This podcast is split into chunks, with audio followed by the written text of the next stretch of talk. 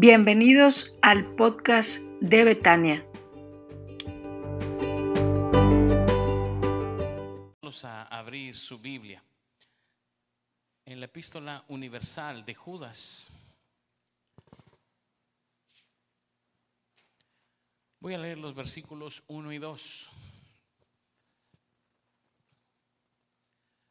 Ustedes son gente de mucha Biblia y saben que Judas pues no se menciona el capítulo, pues nada más tiene uno, entonces solamente vamos a leer los versículos 1 y 2 de Judas.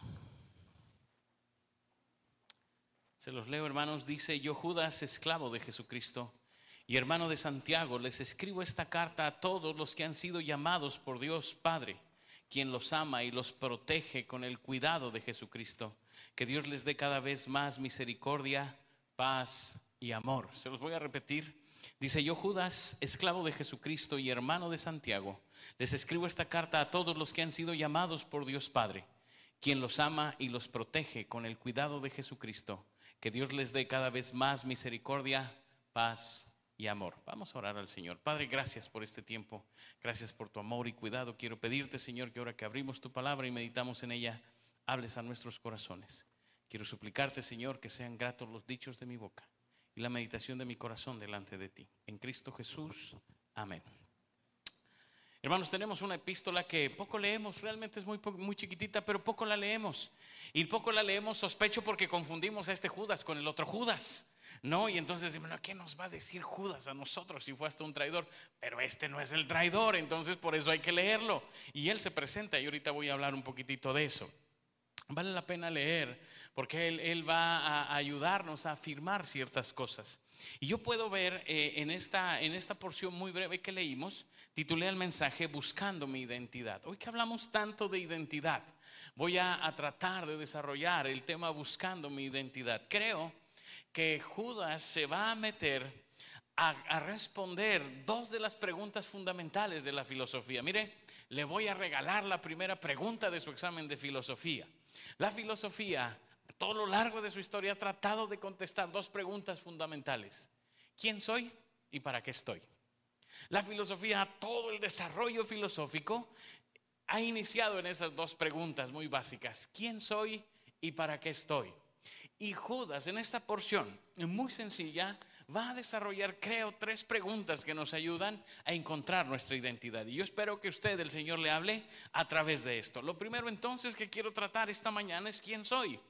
¿Quién soy? Esta es una de las preguntas eh, básicas existenciales que si no sabemos responder pueden convertirse en un obstáculo para ser felices. A ver, se lo repito, hermanos. Si yo no puedo contestar la pregunta ¿quién soy? Esto podría bloquear mi felicidad. Porque es una de las preguntas básicas, el que yo pueda comprender quién soy. Entonces Judas empieza a escribir su epístola tratando de responder esto. Miren, dice, yo Judas, esclavo de Jesucristo y hermano de Santiago. Nuestra visión, hermanos, hacia el futuro puede estar sesgada si no puedo responder bien la pregunta ¿quién soy? Es una pregunta necesaria de responder para poder crecer en la vida. Así es que quiero decirle dos cosas. Lo primero que necesitas es una percepción correcta de ti mismo. Judas podría haberse presentado de muchas maneras y nos hubiera impresionado, hermanos, porque le tengo noticias. Este Judas era medio hermano de Jesús. Entonces, él, si hubiera puesto ahí Judas, hermano del Señor Jesús, hubiéramos leído su carta sí o sí. Fácilmente, fácilmente lo hubiéramos leído. Porque con esa credencial, hermanos, ¿quién se va a negar? ¿Quién se va a negar a leerlo? Él era medio hermano de Jesús, es decir, era hijo de, de, José y de María. Entonces tenemos a este Judas que se presenta así. Judas podía haberse puesto cualquier nombre, pero simplemente él sabe quién es y no necesita más para definirse. Usa palabras muy sencillas para definirse a sí mismo. Lo único que dice es, yo, Judas. ¿Se da cuenta, hermanos? A veces le preguntan, oiga, ¿usted quién es? Bueno, yo soy licenciado. Yo soy ingeniero. Feliz día a los ingenieros, por cierto, que acaba de pasar. Y si usted es mucho más afortunado, yo soy arquitecto. Pero nada más. Oiga, usted no es eso, usted estudió eso. Usted estudió eso, pero no es eso.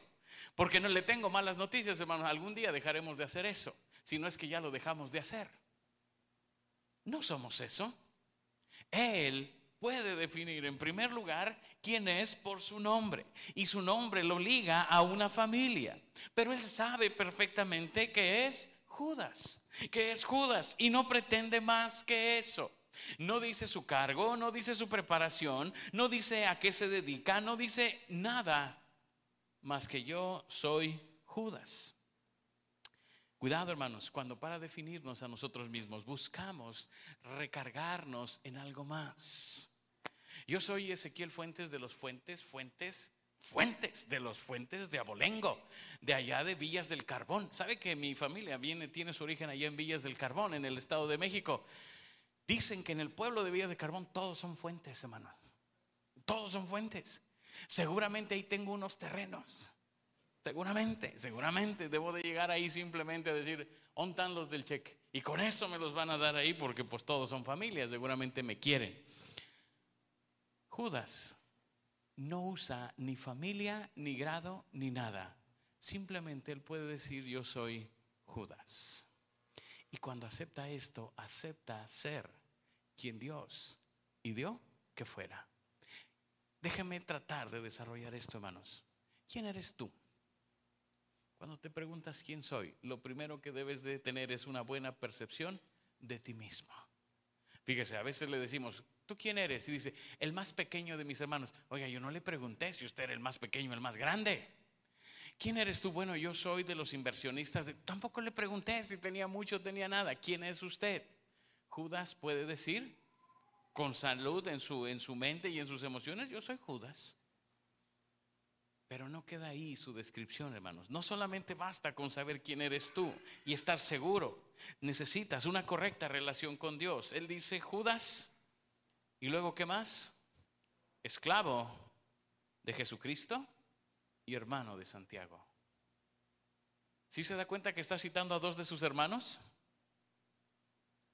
Pero con uno sí se refiere que su hermano, con Santiago. Y con el otro, ¿qué dice? Con Jesús no me relaciono de manera física. Él es mi Señor y yo soy su esclavo.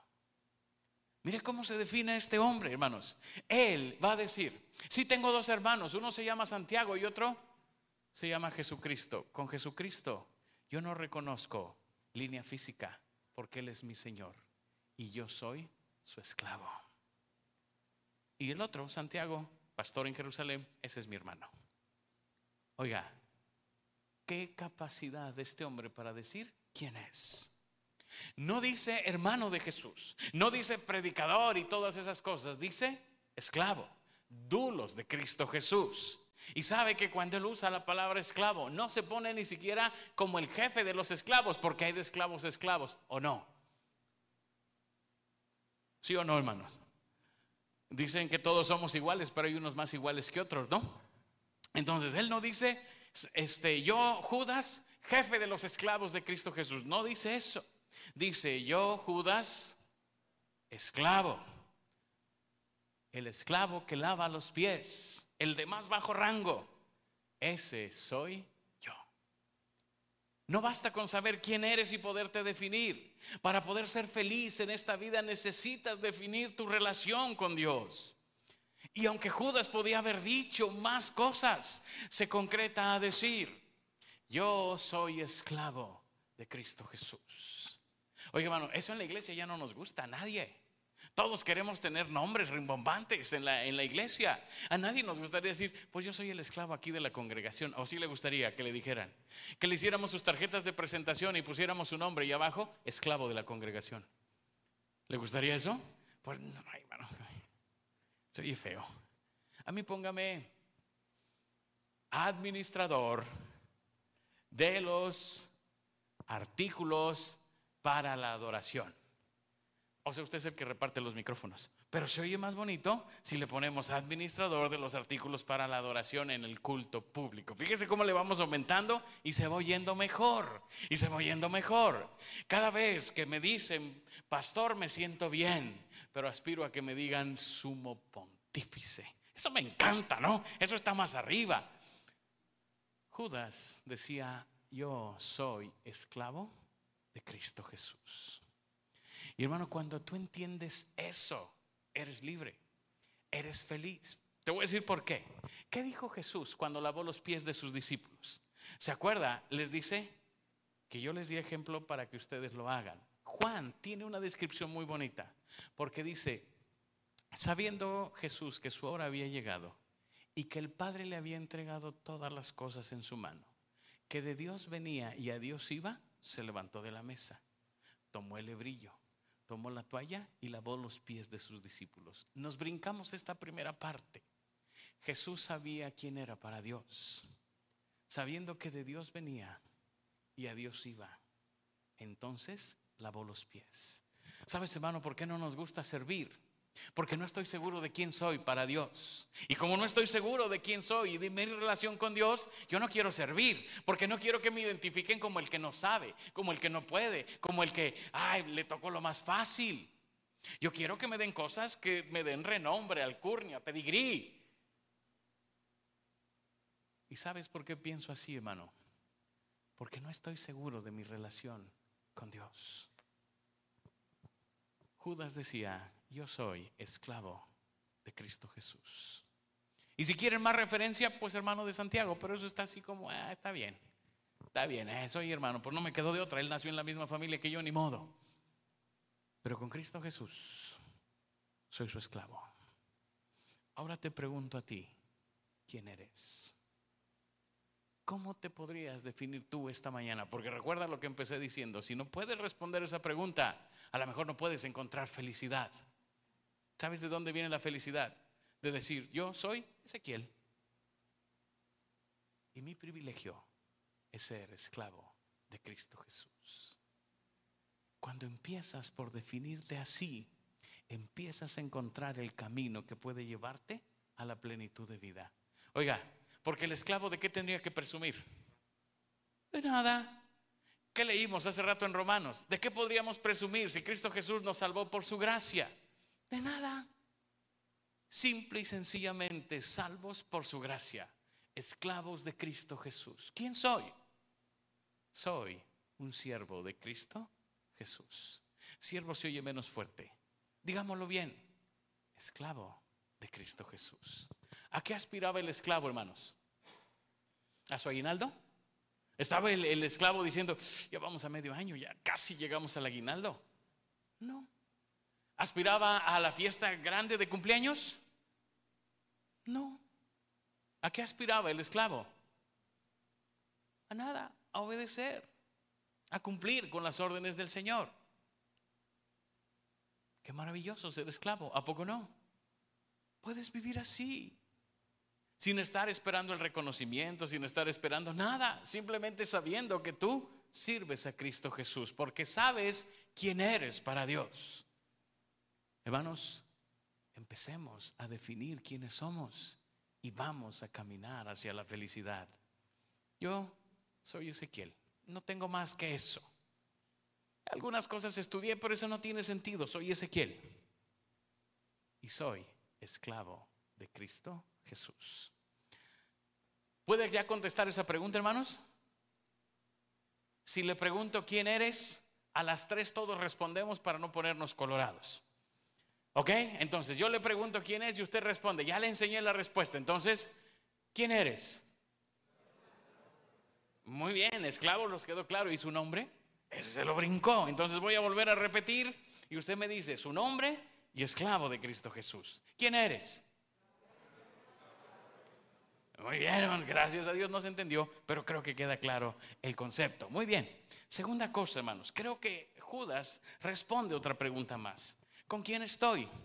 Les escribo esta carta a todos los que han sido llamados por Dios Padre, quien los ama y los protege con el cuidado de Jesucristo. Las relaciones que desarrollamos a lo largo de nuestra vida y mantenemos dictan en mucho el comportamiento y la cosmovisión que tenemos. Así es que Judas va a definirse él primero y luego con quién está. Yo estoy buscando, dice él, estoy escribiendo para los dice, llamados por Dios el Padre, a quienes los ama y los protege con el cuidado de Cristo Jesús. Dos cosas va a decir Judas aquí. Estoy eh, buscando, dice, en busca de los llamados de Dios. Judas dice, hermanos, tú y yo, no solamente necesitamos saber quién soy, sino identificar con quién estoy. Y él dice, yo estoy buscando a aquellos que Dios ya buscó primero. Esos son los llamados, ¿no? Aquellos que Dios llamó. Déjeme hacerle una pregunta, hermano. ¿Usted con quién está? No, con esto no pretendo decir que usted no deba tener amistad. No, no, usted relaciónese con todos, con toda la gente que Dios ha puesto a su alrededor. Pero si le pregunto con quién está, es decir, ¿quiénes influyen en su vida cada día? ¿Quién es la gente que influye en su vida cada día? No se lo quería decir, pero se lo voy a decir. El dicho dice que el que con lobos anda, aullar se enseña. Entonces ahora te pregunto, ¿con quién estás? Porque con la gente con la que estás es la que está influyendo tu manera de pensar, de vivir, de decidir. Por eso Judas dice, yo estoy con los que Dios ha llamado, con aquellos que Dios ha llamado. Ahora le voy a hacer una pregunta, hermano. ¿Quiénes son los llamados de Dios? Todos son llamados por Dios, pero hay algunos que han respondido al llamado y otros no. Él quiere que todos procedan al arrepentimiento. El amor de Dios no tiene límite y no se detiene con nadie. Pero Judas dice, pero yo estoy buscando a aquellos que han respondido a la invitación de Dios. Aquellos que reconocen que necesitan a Dios en sus vidas. Ojo con esto, hermanos. No a los que son perfectos. A los que reconocen su necesidad de Dios. ¿Con quién estás? ¿Con los que reconocen su necesidad de Dios o con los que dicen, no, eso de Dios a mí me suena como a, como a raro, como cosas difíciles, como que no es para mí? Hace poco leí, no leí, vi una entrevista que le hicieron a alguien y, y le decían, ¿qué es Dios para ti? Y él decía, un buen deseo. Bueno, a lo mejor si tú estás viendo ese tipo de comunicación, pues te estás dejando llevar por la idea de que Dios es un buen deseo.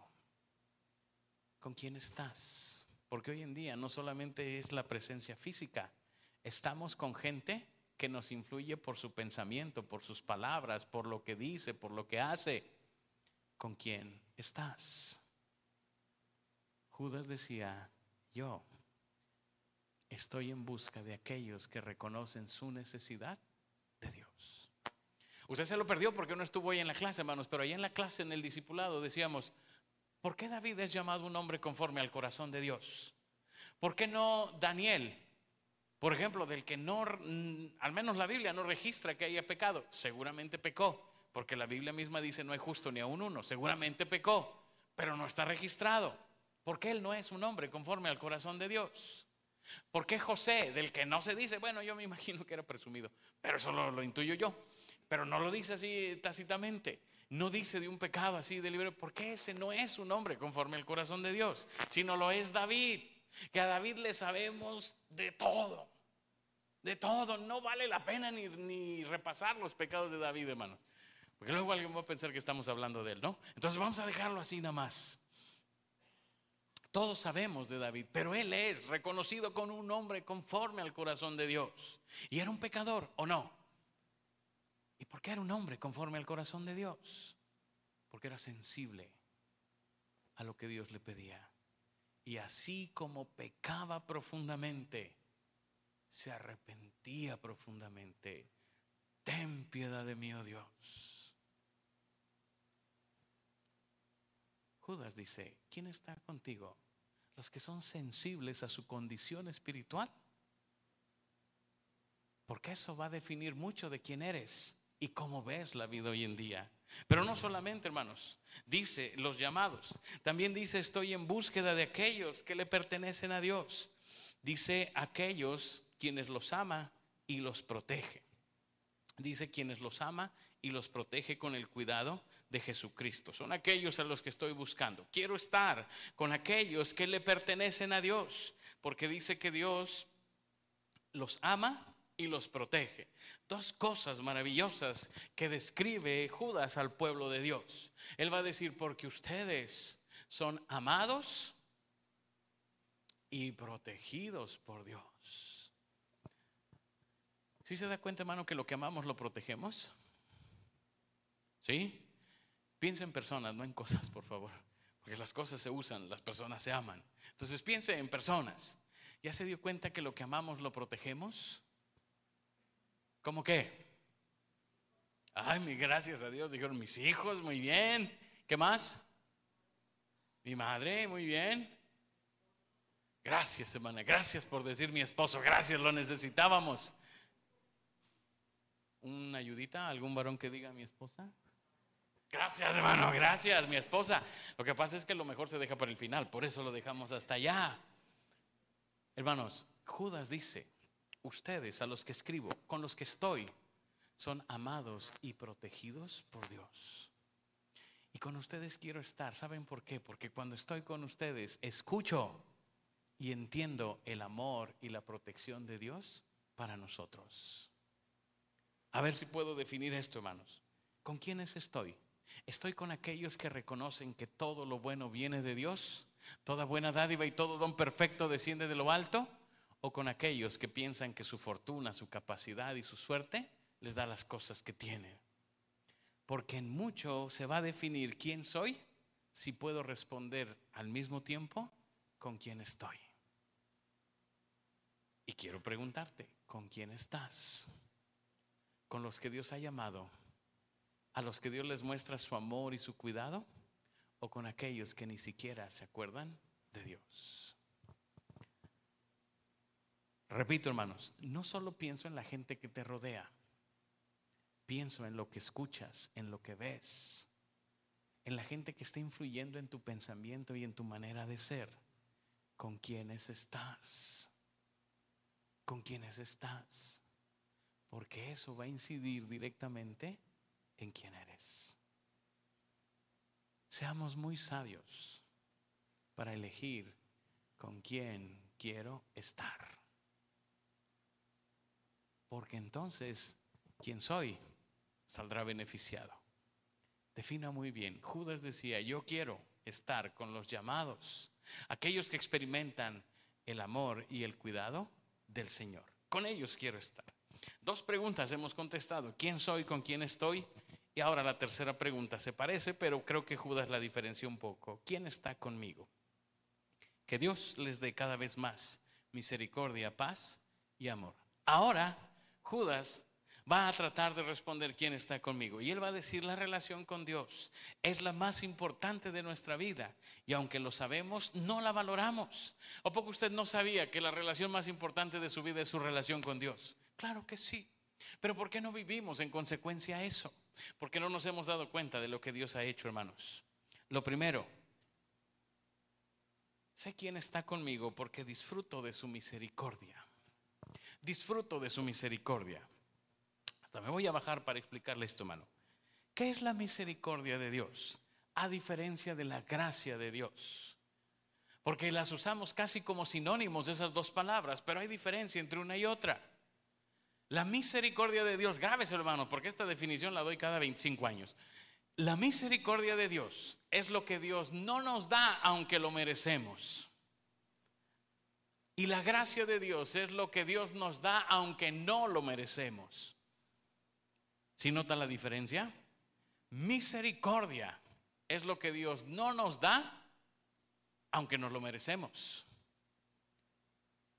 ¿Cómo qué cosa, hermanos? El castigo, el infierno. Dios no nos los da. No lo merecemos, pero completito. Pero no nos lo da por su misericordia. Y gracia es lo que sí nos da aunque no nos lo merecemos. ¿Cómo qué? Como la vida eterna, como la vida misma. No lo merecemos, hermanos, pero Él por su gracia nos los da. Dice Judas, yo sé quién me acompaña, porque este Dios es un Dios misericordioso que no me da lo que merezco. ¿Se acuerdan el texto que dice, Dios grande y misericordioso, lento para la ira y grande en misericordia? ¿Quiere que le diga cómo dice eso literalmente en el hebreo?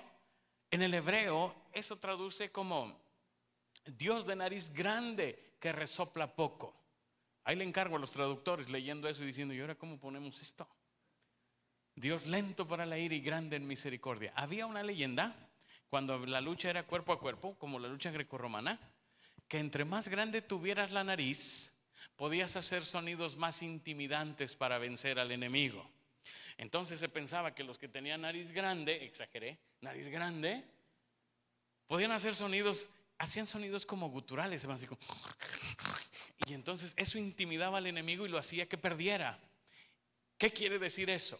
Que Dios tiene el poder para intimidarnos y derrotarnos fácilmente, pero no lo hace. Dios de nariz grande que resopla poco. Ya se imagina a los traductores diciendo, ¿y cómo le ponemos eso en español tú? Pues ponle lento para la ira y grande en misericordia. Fíjese qué bonito lo tradujeron ellos, qué bonito lo tradujeron. Este Dios, hermanos, que estamos seguros nos podía derrotar así, no lo hace porque es misericordioso. No sé si ha estado usted, hermano, en una tormenta eléctrica, si le ha tocado estar en una tormenta eléctrica, pero es horrible. Más que otra cosa que yo haya experimentado, las tormentas eléctricas son horribles. Empiezan a caer rayos sin agua.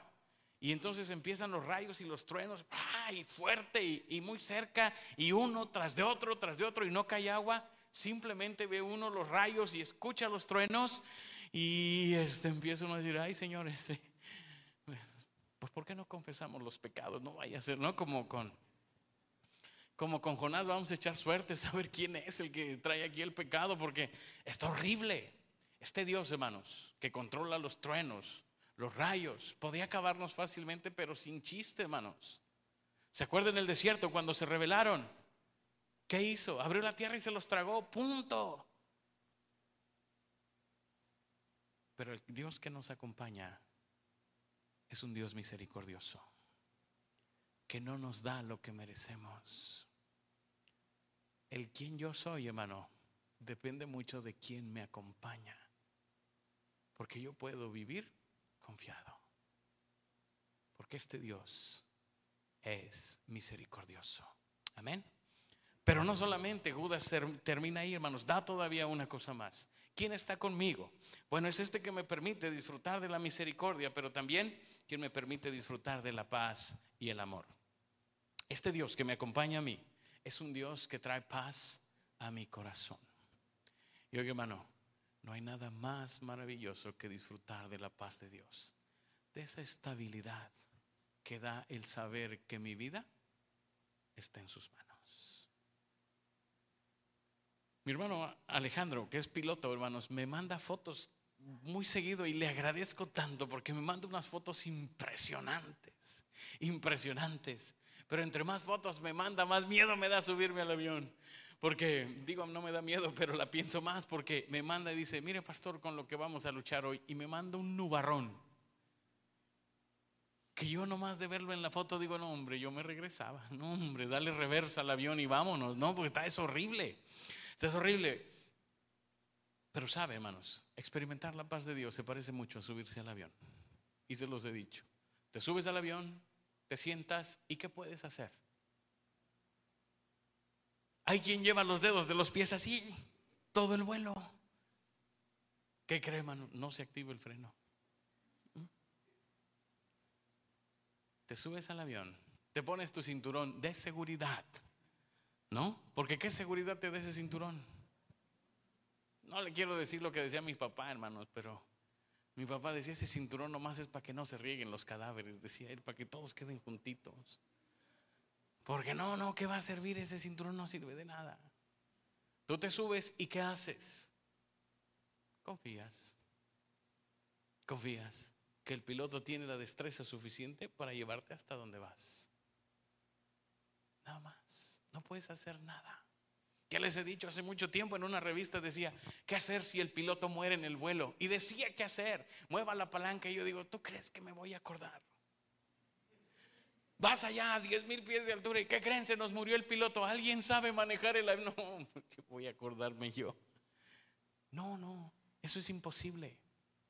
Pues es imposible vivir esta vida si no experimentas la paz de Dios, en la cual te sientas en tu asiento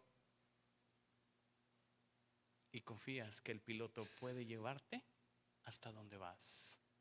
Yo no sé ni cómo, pero Él lo va a hacer. Eso es vivir la paz de Dios. Y si pasa algo ahí arriba, confío en que Él sabe cómo salir de esto. ¿Cómo cree que es la vida, hermanos? ¿Cómo cree que es la paz de Dios?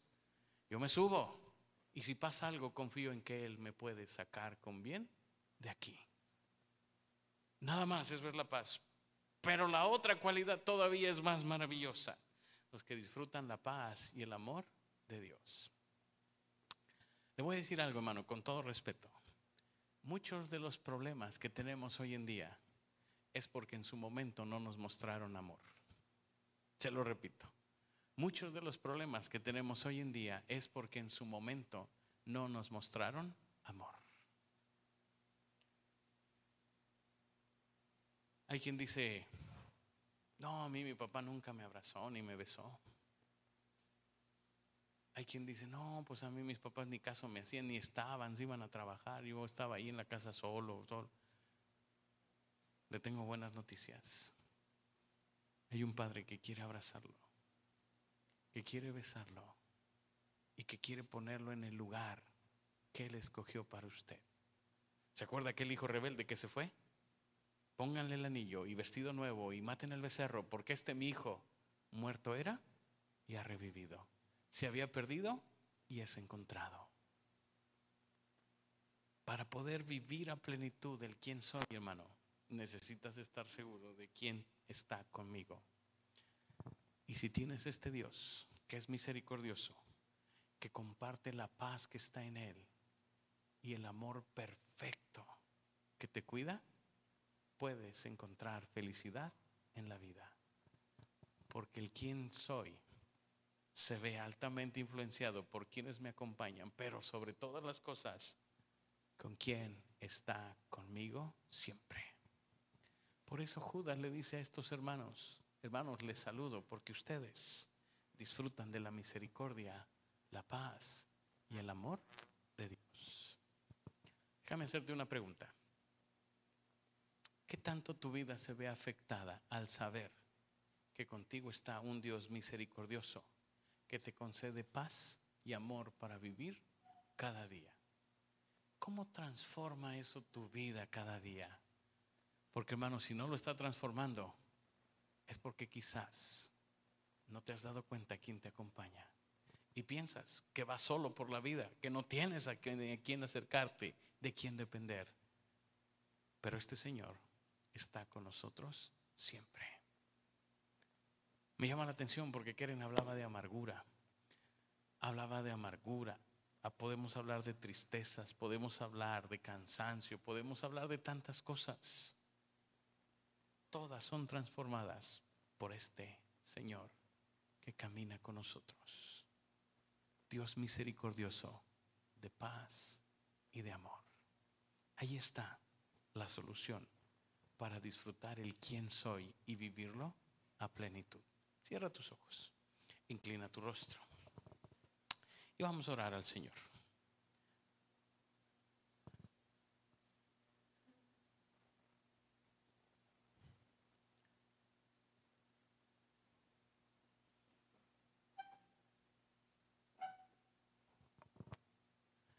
¿No será, hermanos, que nuestra identidad verdadera está en poder darme cuenta de quién soy. ¿Quiénes están influyendo en mi vida? Pero sobre todas las cosas, ¿quién es?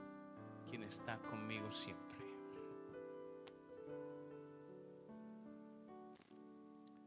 No es normal que toda la vida estés enojado. No es normal que toda la vida estés triste.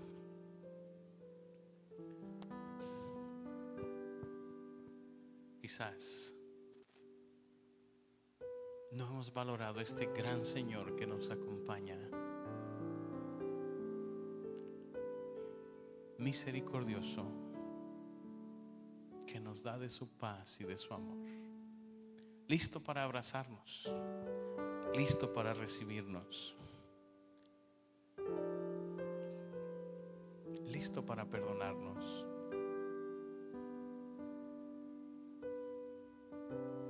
¿Por qué no te acercas a Él esta tarde?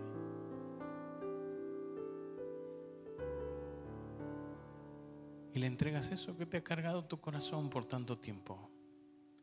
Eso que no te está dejando disfrutar la vida que Él mismo te dio. Que no te acercas al Señor. Vengan a mí los que están trabajados y cargados, y yo los haré descansar.